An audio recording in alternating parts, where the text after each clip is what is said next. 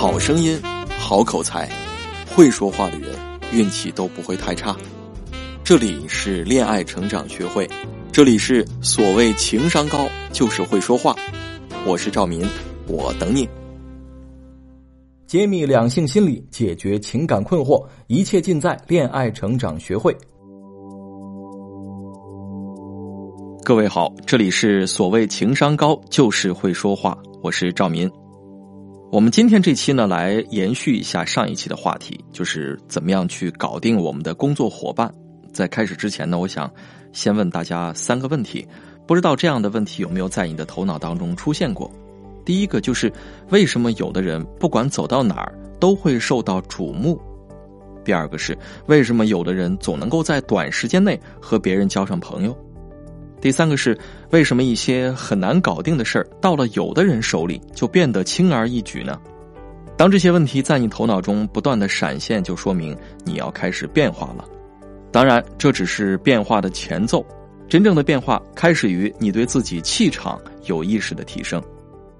我们经常啊听到这样的评价：“哎呀，刚才说话的那位女士真是有气场啊”之类的。那么，气场是什么呢？我们对它都有这样的浅显认知：气场是一种强大的能量，它会释放出吸引力，释放出具有感召力的信念，甚至有让人臣服的力量。然而，实际上，气场是一个中性词，每个人呢都有自己独特的气场。有的人气场阳光有朝气，有的则显得阴郁消沉。所以，气场会给你带来好运气，也可能会带来坏运气。我们本期要谈论的，当然就是那些能给你带来好运气的气场。说到这儿啊，有人首先可能会想到穿着打扮，啊，时髦漂亮的衣服和精致的妆容，的确会让人觉得赏心悦目。这样的人出现在眼前的时候，我们会忍不住多看几眼，这是人之常情嘛。可是不得不说，好看的衣着、妆容也好，名贵的手表、汽车也罢，都对人的气场贡献不大。或者说，由这些表面因素构成的气场很容易消散，而对气场起到关键性作用的，实际上是你的坐姿、眼神的光彩、说话的声音和状态，以及内在的气质。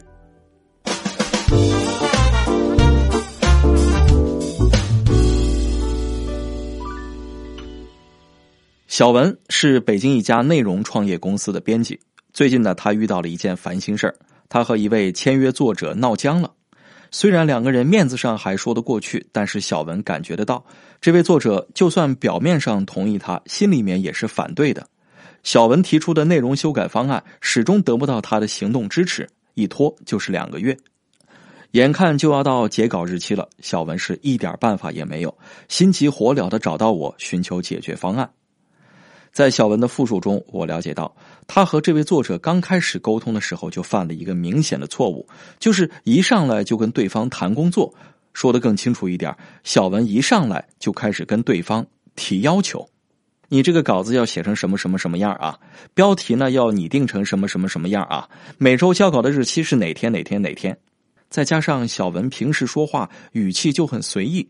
所以我敢肯定，从一开始，这位作者的心里就感到不舒服了，因为没得到最起码的尊重嘛，以至于到了后来，这位作者以太忙为理由，很少回复小文的信息。小文打电话过去，作者的反应也变成了：“哎，你们这个事儿有我的工作重要吗？总不能把时间都放在这事儿上吧？”我听了这些反应之后，对小文提出了自己的建议。我请他先去修补和提升自己的气场。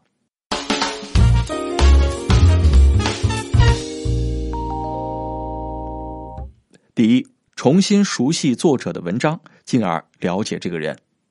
尽管是文字编辑，但是小文对这位作者的研究领域并不熟悉，甚至有点漠不关心。这种情况下，小文就无法通过文字对作者产生兴趣。把这位作者的文章通读一遍之后，我想小文就会发现文章的过人之处，也就能通过文字更好的了解作者的性格和人生经历。说不定啊，文章当中某些之前被忽略的细节，会成为小文重新了解作者的切入点。第二，恢复和作者的联系，当然要换个方式说话。在被作者婉拒几次之后，小文对推进这个项目产生了抵触情绪，一想到要面对这位作者就头大。然而在我看来，这正是小文和作者恢复联系的契机，因为我确信在这之前，小文散漫的态度、随意的语气，一定没给对方留下太多好印象。那么借这个机会向对方致歉并澄清误解，就是小文和作者重启对话的起点。人们最忌讳的是什么呢？最忌讳的就是一开口就谈生意啊，一开口就谈工作，这会让对方觉得你唯利是图。而像小文现在这种情况，更不是谈工作的时候，不妨来一次后设沟通，重建双方的信任。第三，多谈论对方感兴趣的话题。我对小文说呀，可供聊天的话题千千万，但是呢，也不意味着聊天可以没有边界。天南海北瞎侃，没有人会喜欢，只会给人留下夸夸其谈的印象。如果你想要通过聊天和这位作者拉近距离，那么就多聊聊他感兴趣的事儿吧。分享一个发生在我身上的真实案例哈。前不久呢，恋爱成长学会来了一位新的编辑，负责修改和编排我的专栏文章。这位编辑呢，通过聊微信，只用了一个多小时的时间，就让我对他产生了强烈的好感。而在这之前，我们并不认识，也从来没有见过面。大家一定会好奇哈，这位编辑是怎么做到的呢？其实很简单，他只是问了我几个问题而已。比方说，赵明老师，从什么时候你开始关注人际沟通的呢？决定做这一领域的研究，有没有一些关键性的节点和推动性的因素呢？啊，在您写书的一年时间里，自己都发生了哪些变化呀？等等，你看哈。尽管是微信聊天，但是我对这样的对话兴奋不已。一方面我很吃惊，他会对我和我的文章产生浓厚的兴趣，并且有耐心听我一一讲完。同时呢，也在心里由衷的感谢他问出了一些让我觉得很有价值的问题，而不是不走心的空谈。一个多小时的功夫，我对这位编辑产生了强烈的好感和价值认同。后来的情况也证明了。我们工作上的沟通非常的顺畅，效率很高啊。好，我们接着来说第四点哈，不论和对方熟悉到哪种程度，都必须处处体现出尊重。尊重是一切谈话的基础。不论你和对方的关系是怎么样的，也不论你们各自的身份是怎样的，都要尊重对方。但凡有一些职场经验的人都知道，尊重同事、尊重客户的道理，这并不难。难的是，即便是和对方混得很熟了，还是能够始终保持尊重和得体。小文的问题就在于，他以为啊，跟作者已经挺熟的了，说话呢就开始变得随意，甚至带着点傲慢。再加上微信沟通本来就容易让对方误解你的意思，所以呢，谈崩是必然的。我对小文的忠告是：永远不要对作者说文章哪里写的不好。更不要和其他同事在背后议论这位作者。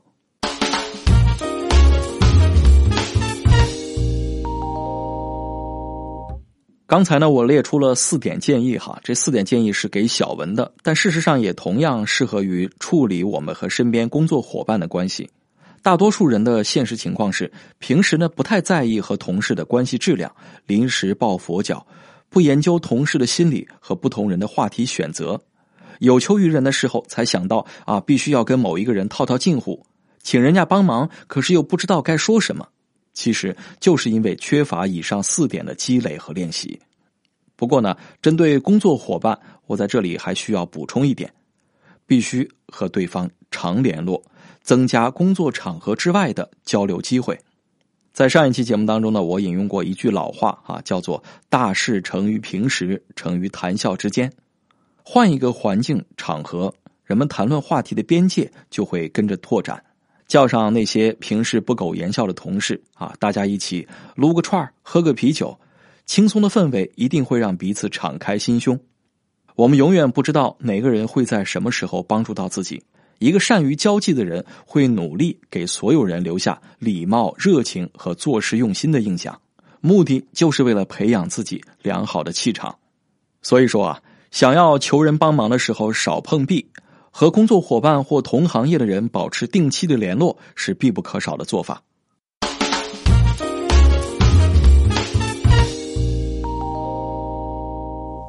小文接受了我的建议，他决定呢给自己两天时间，重新梳理一下和这位作者的沟通方式，不能再像往常一样做一个傻乎乎的低情商者。他意识到了自己的误区，同时也找到了调整的方向。过了几天，他发来了一张和这位作者的微信对话截图。小文是这么说的：“哎，老师您好，这么称呼您呢，并非客套。我重读了您的所有作品之后，非常敬佩您的才华。”这段时间呢，由于我们工作上的不严谨，一直在让您反复修改稿件，再加上呢，我最近被另外一个项目缠身，没能和您更充分的沟通，可能造成了一些误会。总之呢，之前没能很好的协助您的工作，对此表示歉意。看到这段话之后呢，作者发来了一个微笑的表情。小文接着说：“我手里呢正拿着您之前写好的六篇稿子，经过公司慎重的讨论之后呢，有一些想法想跟您沟通。”参照您之前的作品啊，我觉得您这六篇稿子并没有把最好的一面表现出来。尽管咱们素未谋面，但是我相信这六篇稿子呈现出来的状态远远不及您的真实水平啊！您为这个项目一定准备了很久，付出了很多的辛劳。作为项目上线之前最后的一个把关人，我必须要对您之前的付出负责任，因为文章就代表了您本人。一旦上线，不管好坏都没有机会再跟用户解释了。所以呢，不论是对您的个人形象，还是对整个产品，我都必须严格把关。鉴于以上原因，我们建议本周和您做一次面对面的沟通，同时呢，对这六篇稿子进行优化。您觉得怎么样呢？这位作者的回复是这样的：可以，没关系，我正好也想把整个框架修改一下。那明天下午咱们见面吧。我们看到哈，当小文以这样的形象重新面对作者的时候，他的气场想不强大都难啊。事实上，当你真诚、谦卑又坦率的跟人沟通的时候，很少有人可以抵挡这样的气场攻势。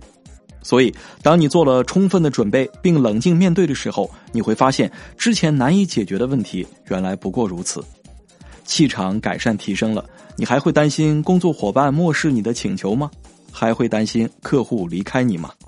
我想你也会像小文一样，成为人际场上反败为胜的职场赢家。提升气场、改善沟通方式，是成为职场赢家的必经之路。